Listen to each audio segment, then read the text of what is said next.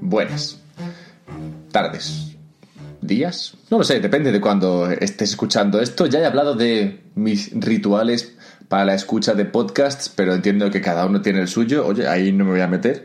Esto es como lo de las criptomonedas. Hay gente que dice que es un maximalista de Bitcoin, gente que no es maximalista de Bitcoin. Hombre, yo podría decir que yo soy más maximalista de Bitcoin que no, pero una cosa es lo que yo diga y otra cosa es lo que finalmente sea. De modo que, pues sí, como en la escucha de podcasts, para todo hay opiniones, lo importante aquí es mantenerse constante, mantenerse estable.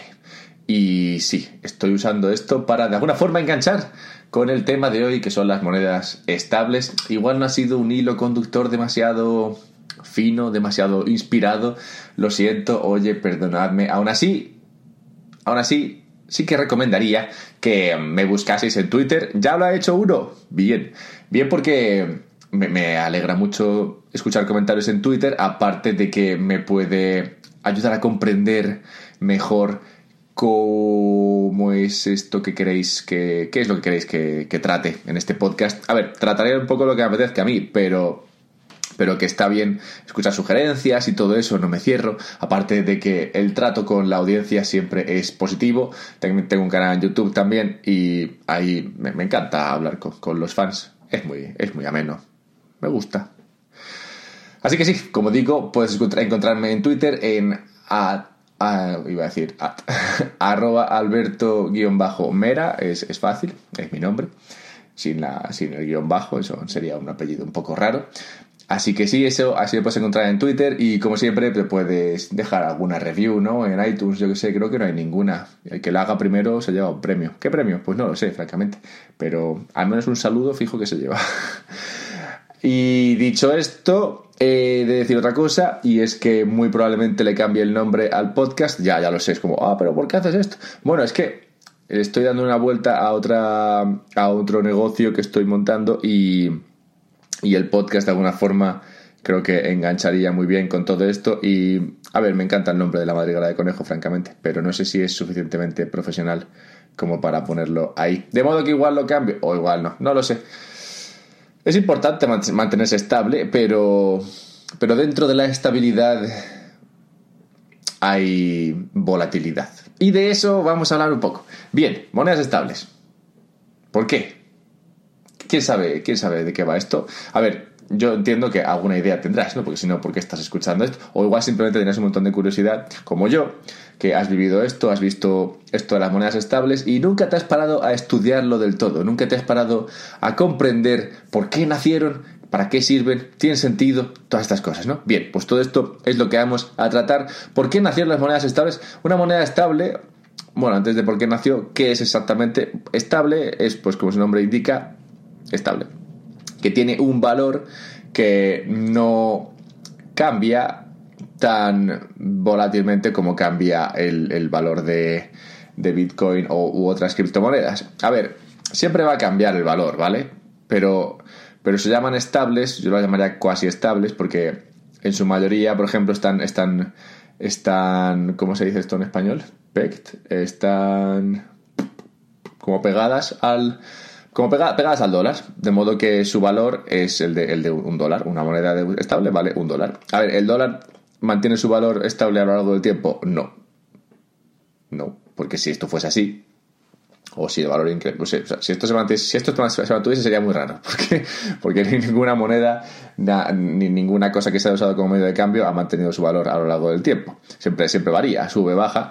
El problema del dólar es que baja y por eso tenemos criptomonedas. Bien, bien, vale. En cualquier caso, como digo, digamos que estas monedas estables lo que pretenden es que la gente tenga no sé, la tranquilidad de saber que su dinero está en, dólares, que tiene, imagínate que tiene 100 dólares en, bitcoins y no lo quiere tener en bitcoin porque dice, joder, es que bitcoin se mueve esto, que, da gusto verlo.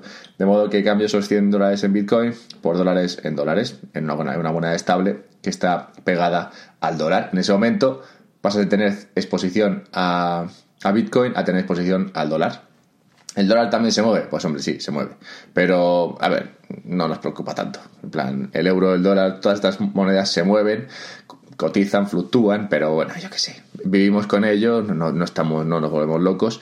Lo que está claro es que no pierden su valor, no pierden el 80% de su valor en un año, como ha ocurrido con Bitcoin. Vale, entonces de alguna forma nos permiten vivir en tranquilidad y armonía.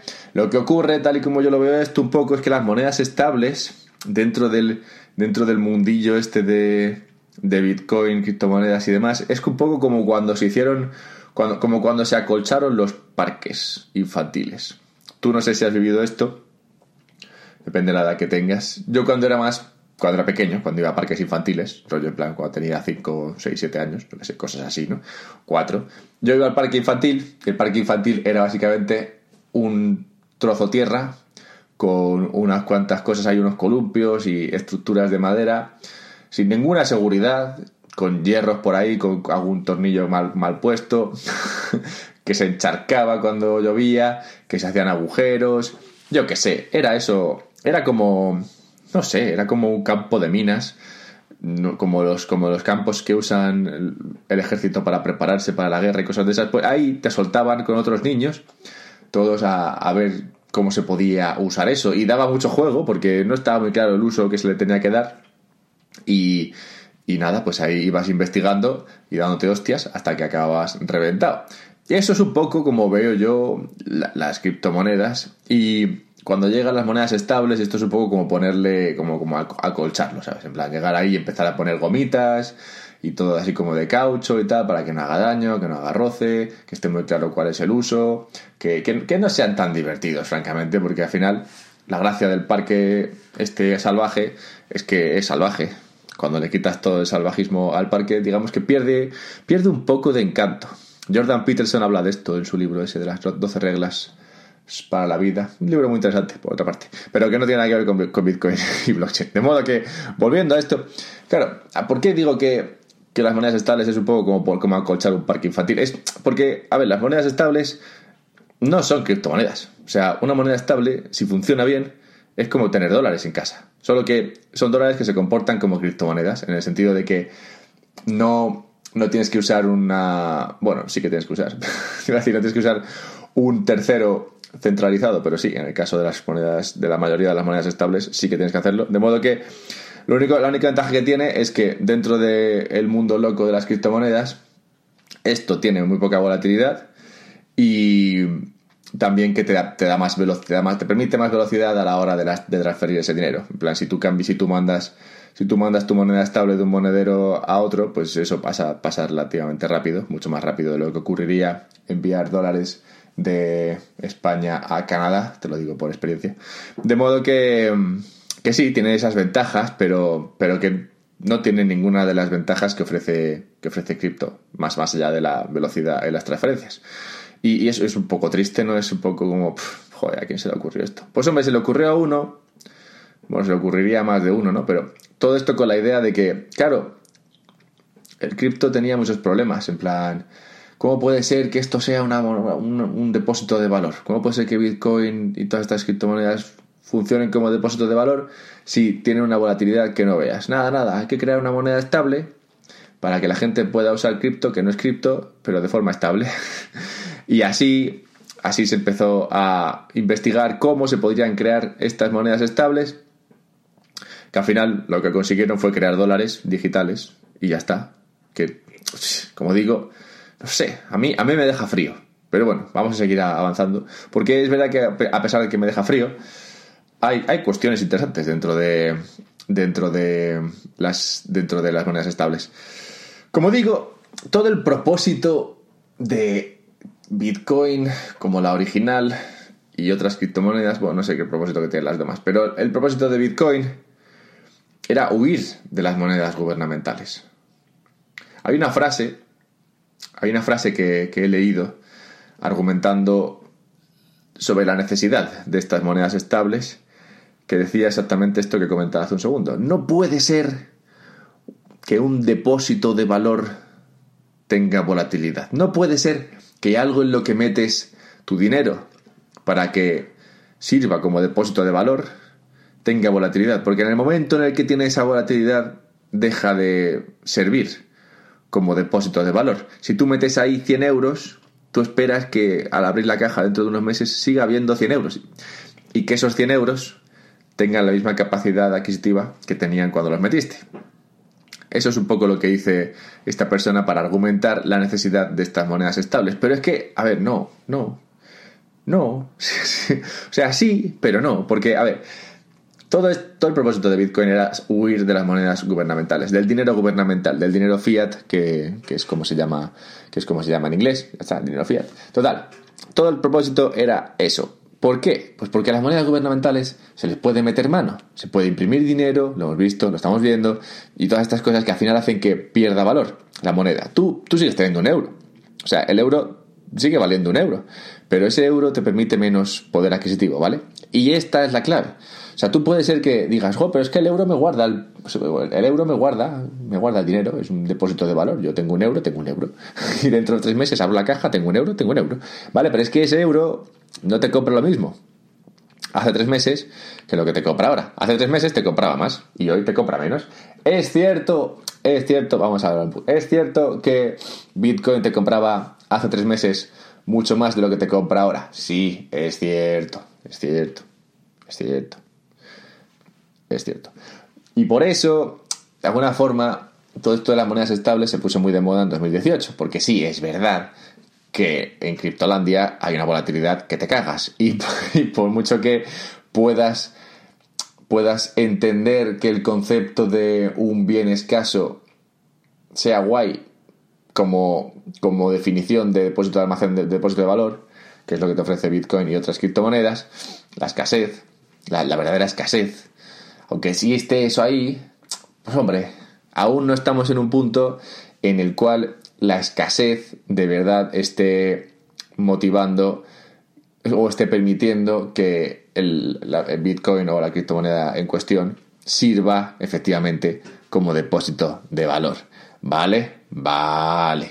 Entonces, si las monedas estables tienen cierto sentido, en este mundo, en esta fase que es un poco loca, se puede entender como ese puente entre cripto no valiendo para demasiado, siendo un experimento muy interesante y cada vez más, más eh, notable dentro de la tecnología y de lo que el ser humano es capaz de crear. Y que podría ser, sí, podría ser la primera vez que creamos algo totalmente escaso, escaso, escaso, escaso, absolutamente escaso y como todo digo, esto mola mucho, pero, pero, pero claro, estamos en una fase en la cual esto no todavía no, no se ve bien. Tú no puedes mirar a, a Cryptolandia y ver, y ver esto, a pesar de que la promesa está dentro de la tecnología, ¿vale? Pero, pero aún así no se está viendo. Es como, es como la serie esta de Betty la Fea, ¿no? En plan, Betty será guapa, pero por ahora es fea, ¿sabes? Entonces, igual en esa época en la cual Betty sigue siendo fea y todavía no es guapa, tener monedas estables digamos que podría cumplir una función importante dentro de este mundillo. Y es más, podría cumplir otras, pero no me, voy a, no me voy a adelantar.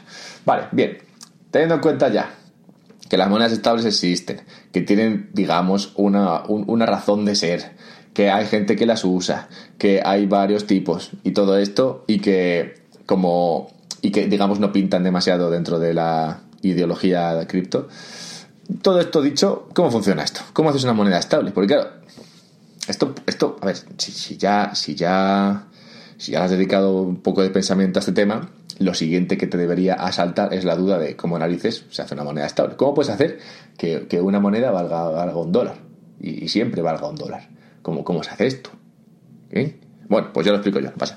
Hay tres tipos de monedas estables. Hay una que funciona, una que podría funcionar y una que no funciona, ¿vale? Más o menos. Así es un poco como, como, como están los tres tipos. Vamos a empezar por la que funciona.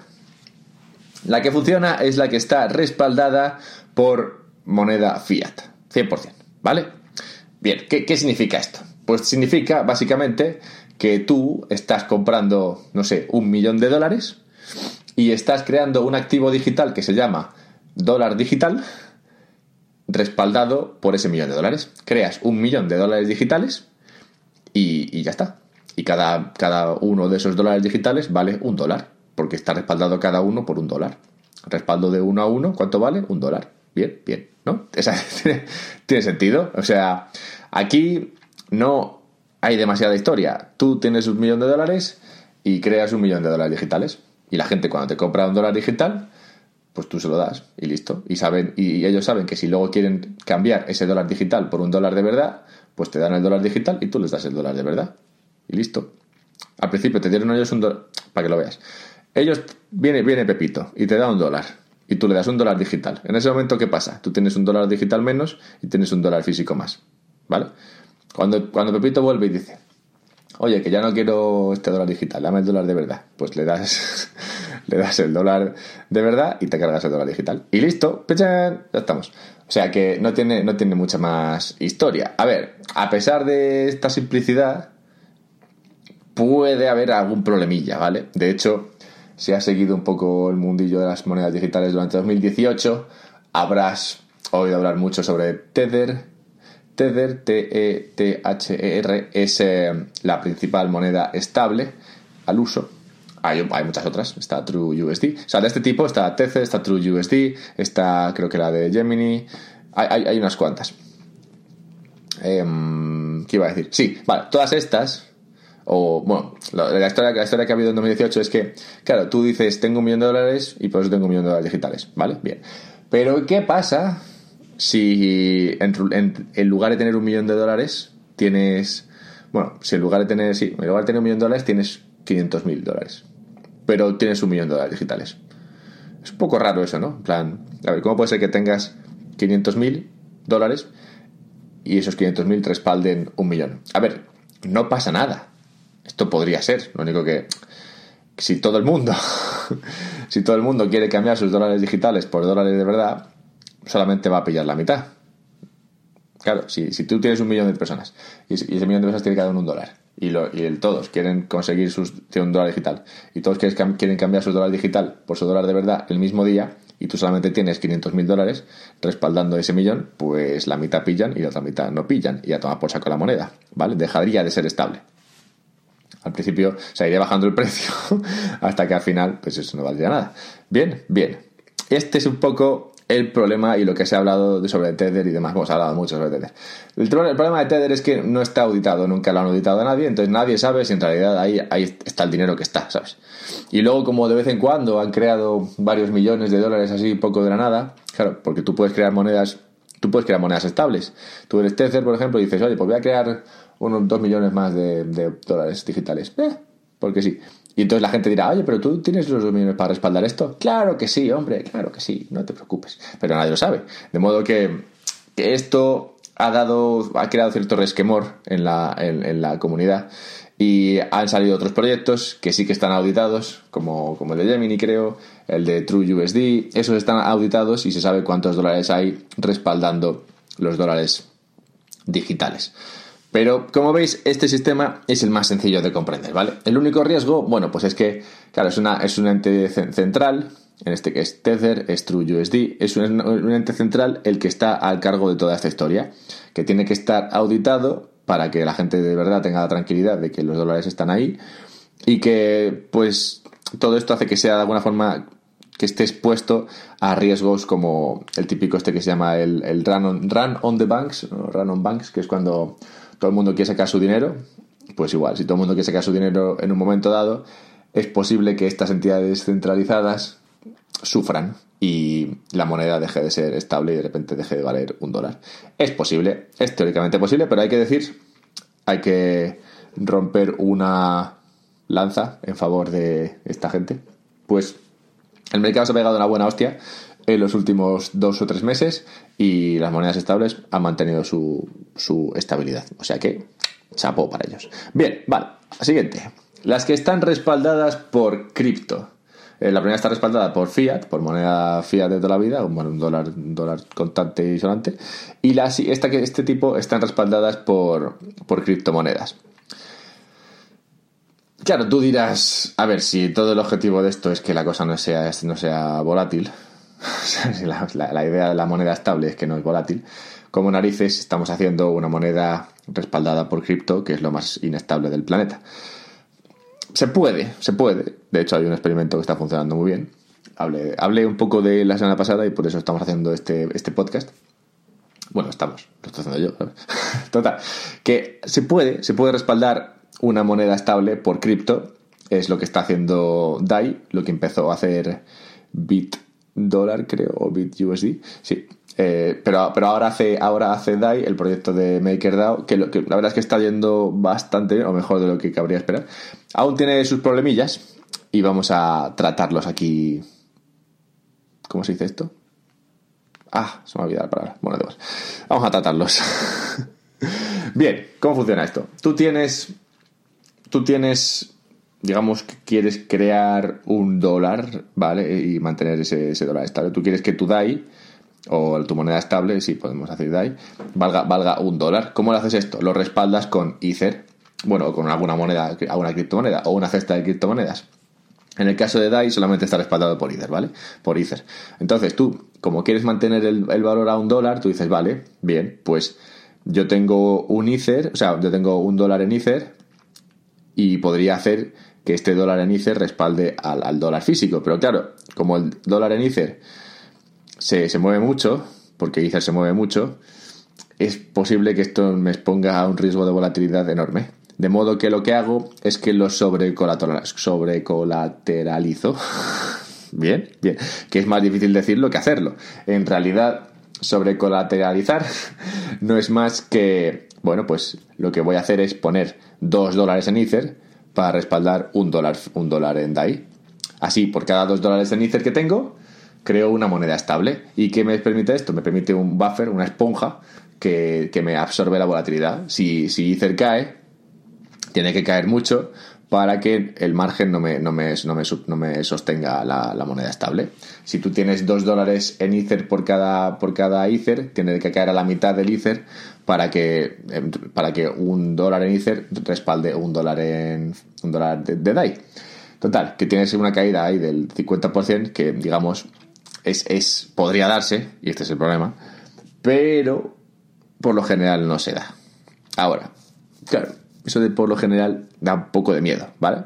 Entonces, ¿cuánto puede aguantar el, lo, de pegar esta, de pegar esta moneda? Tú sabes, tú has escuchado hablar de Soros y de, y de cómo en los 80, 90 se dedicaron muchos como Soros a, a destruir estos, estos, estos, ¿cómo se dice? Es que no sé cómo se dice en español. Porque se dice, se dice pegging en, en inglés, ¿vale? Cuando pegas una moneda a la otra, pues en, en Europa todas estas monedas estaban pegadas. El, el, el, marco alemán estaba pegado a otra y, el, y, el, y la, a una cesta y la libra esterlina también pegada a una cesta.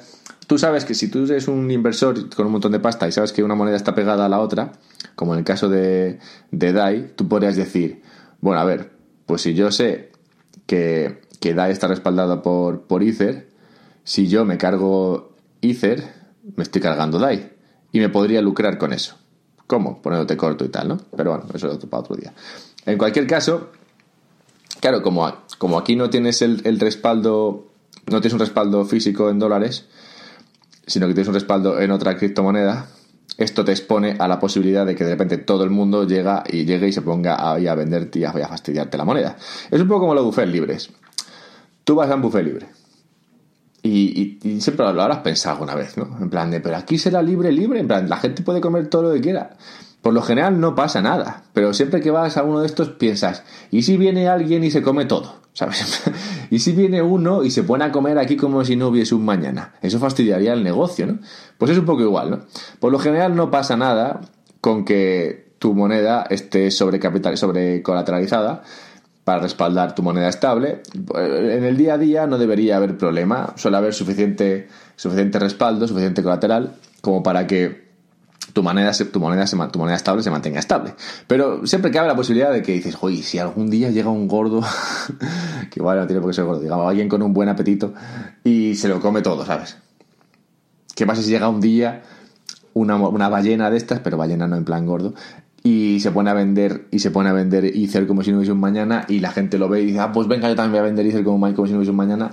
De alguna forma, esto te cargaría, te, destruiría el, pegging entre, entre Ether y DAI, te, responde, te, destruiría la colateralización que tienes suficiente para respaldar tu moneda estable. Pues probablemente. Es como si ocurre un cisne negro de estos de, de Taleb, Nassim Nicolás. ¿Qué pasaría? Pues que sería toda toma por saco. Muy probablemente. Muy probablemente. Entonces, ¿esto tiene su riesgo? Sí, tiene su riesgo. Pero hay que de nuevo romper otra lanza. Pues a pesar de toda la caída en Ether del año pasado, DAI sigue funcionando. Empezó un poco irregular, así regulero, pero según han ido pasando los meses, creo que empezó en enero de 2018, según han pasado los meses, ya estamos 12 meses después, está bastante estable, más estable de lo que cabría pensar. Y, y más allá de eso, te permite ciertas ventajillas, que yo luego os pondré un poco más en detalle, pero bueno, creo que detalle lo voy a hacer ahora, pero que, son muy interesantes. Por ejemplo, ¿por qué iba la gente a depositar Ether, o sea, 200, no sé, porque la gente a depositar 1000 Ether, o sea, 1000 dólares en Ether, para conseguir 500 stablecoins de estas. Son 500 dólares en stablecoins. Es un poco estúpido, ¿no? En plan de, joder, a ver, si es que si me van a dar la mitad por depositar, casi me sale más a cuenta vender mis dólares en Ether por dólares en dólares y, ya está. y no tengo por qué usar el doble de capital para conseguir la mitad de los recursos. ¿no? Tiene sentido. Pero, ¿y si, y si, que es lo que está ocurriendo, y si te llevas una renta por prestar tu, tu DAI, que es lo que comenté la semana pasada con lo de Compound y demás? Entonces ya tiene su, encanto, porque tú tienes, tú tienes, dólares, tienes mil dólares en Ether y dices, bueno, pues los presto, o sea, los, los prestas para conseguir moneda estable y al tiempo te llevas una renta. Entonces ya no estás perdiendo, no estás no estás simplemente depositando el dinero ahí y dejándolo ahí perdido sin que te rente nada, sino que estás consiguiendo, al contrario, una renta simplemente por depositar tu criptomoneda. Y esto tiene su gracia. Y también tiene otra gracia esto, y es que puedes conseguir apalancarte. Pues si tú lo del apalancamiento lo controlamos, ¿no? Bueno, apalancarte es hacer más de lo que podrías hacer. tú te puedes apalancar con esto, porque si dices, dices, vale, voy a depositar mil dólares en Ether para conseguir 500 dólares en, moneda estable, ¿vale? En DAI, por ejemplo. Esto teniendo en cuenta, asumiendo que, el colateral es, es, 2 a 1, ¿vale? Ahora, es, ahora es, creo que es 1,5 a 1, en DAI al menos, no sé. Pero vamos, que asumiendo un colateral de 2 a 1. Tú depositas 1000 y te dan 500. Que de repente... Claro, ahí de repente hay un colateral de 1000 y aparte se ha creado 500. De modo que tú podrías apalancarte con esto. Y con esos 500 comprar más Ether.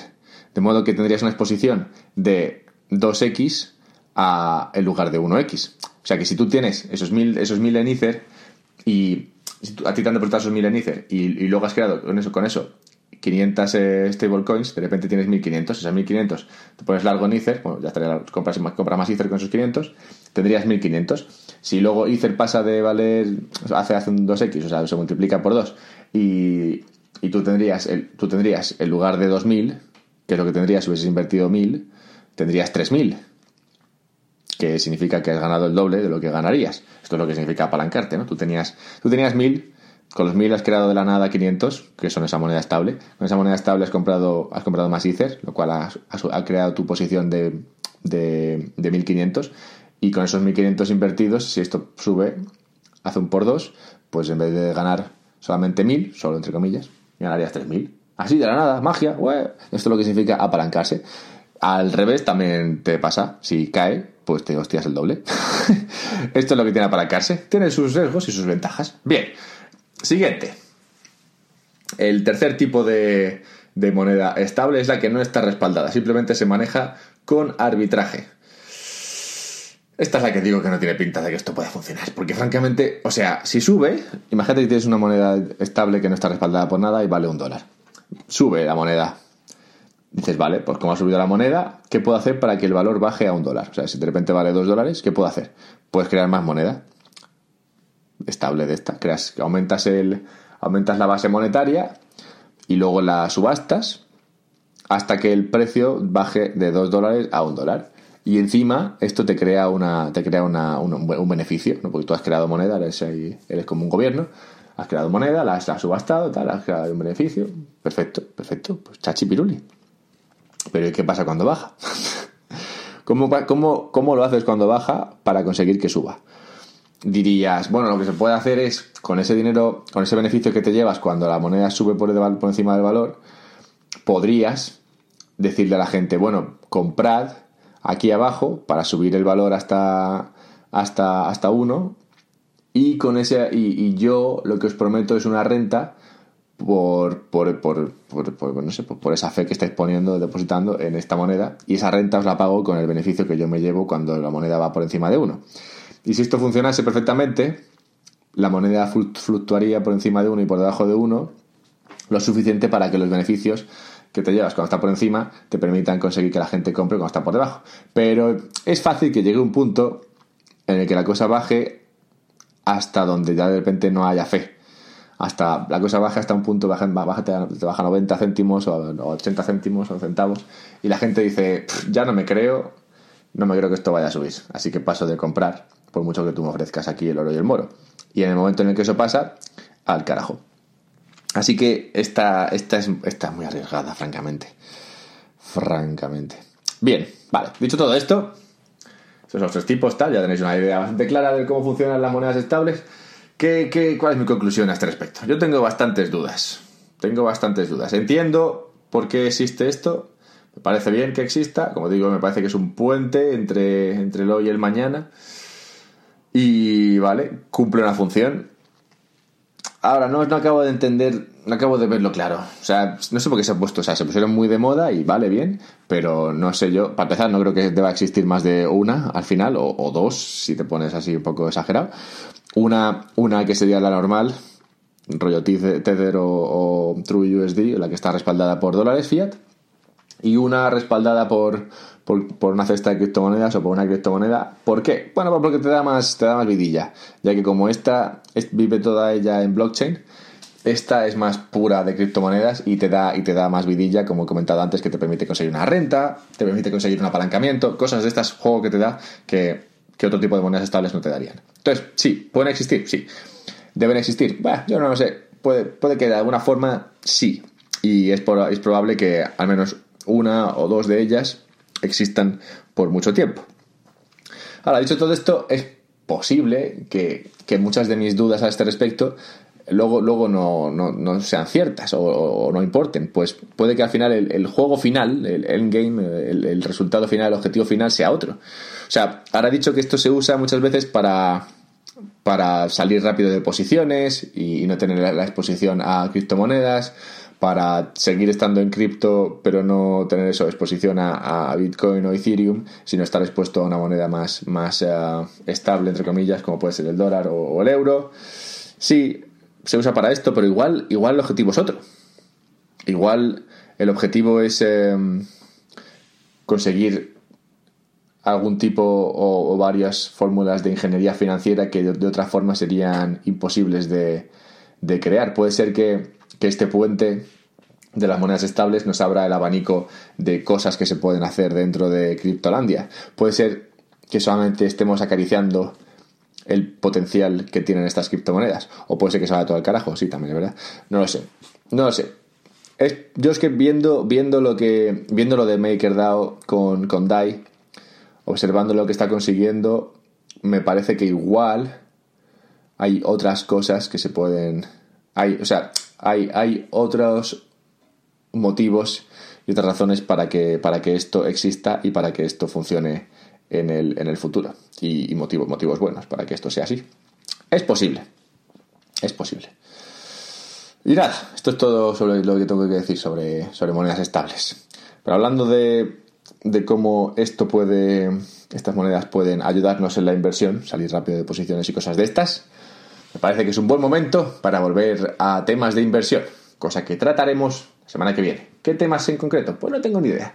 Tengo un par ahí que quiero tratar, ya veremos, ya veremos. Pero todo eso la semana que viene. Hala, que vaya bien.